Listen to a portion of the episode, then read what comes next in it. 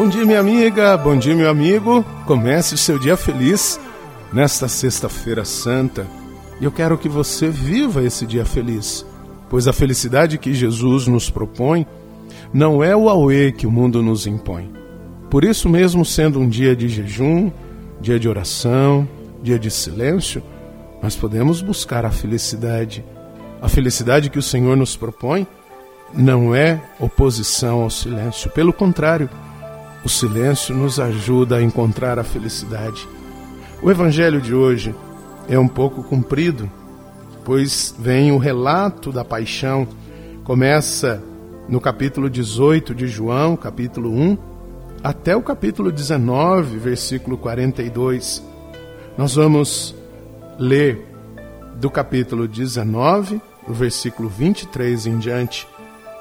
Depois que crucificaram Jesus, os soldados repartiram sua roupa em quatro partes, uma parte para cada soldado.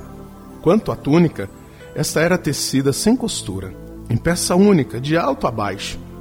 Disseram então entre si: Não vamos dividir a túnica. Tiremos a sorte para ver de quem será. Assim se cumpria a escritura que diz: Repartiram entre si as minhas vestes e lançaram sorte sobre a minha túnica. Assim procederam os soldados.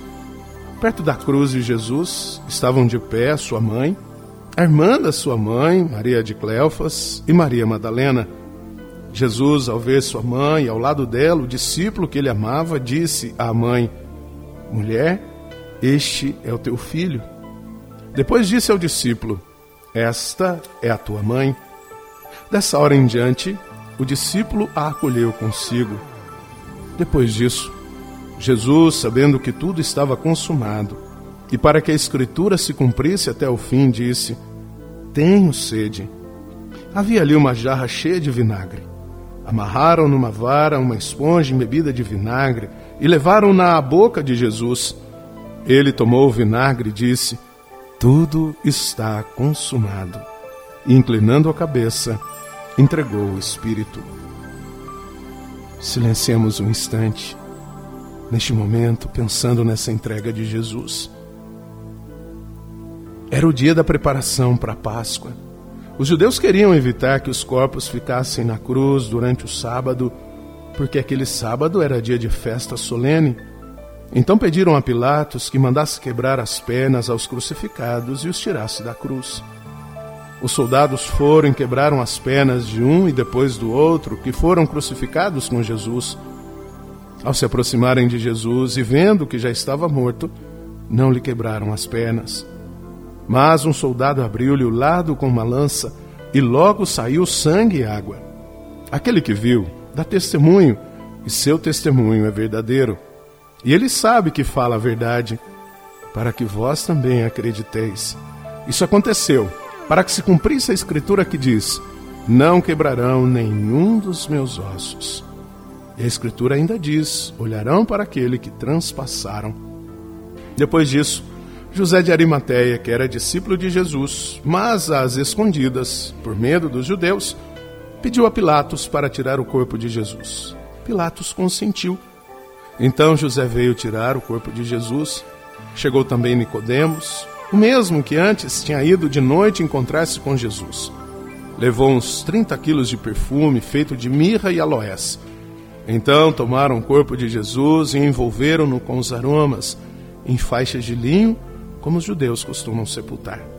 No lugar onde Jesus foi crucificado, havia um jardim, e no jardim um túmulo novo, onde ainda ninguém tinha sido sepultado. Por causa da preparação da Páscoa, e como o túmulo estava perto, foi ali que colocaram Jesus. Reze comigo e meditemos na entrega de Jesus.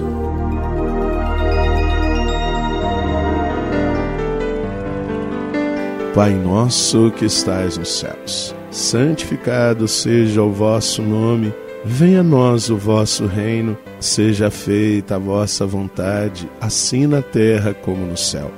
O pão nosso de cada dia nos dai hoje, perdoai-nos as nossas ofensas, assim como nós perdoamos a quem nos tem ofendido, e não nos deixeis cair em tentação, mas livrai-nos do mal. Amém Ave Maria, cheia de graça, o Senhor é convosco. Bendita sois vós entre as mulheres, bendito é o fruto do vosso ventre, Jesus. Santa Maria, Mãe de Deus, rogai por nós, pecadores, agora e na hora de nossa morte. Amém. Glória ao Pai, ao Filho e ao Espírito Santo. Como era no princípio, agora e sempre. Amém. No silêncio, contemplemos o amor total de Jesus e encontraremos a felicidade que buscamos. E que Deus nos abençoe em nome do Pai, do Filho e do Espírito Santo. Amém. Um beijo no seu coração.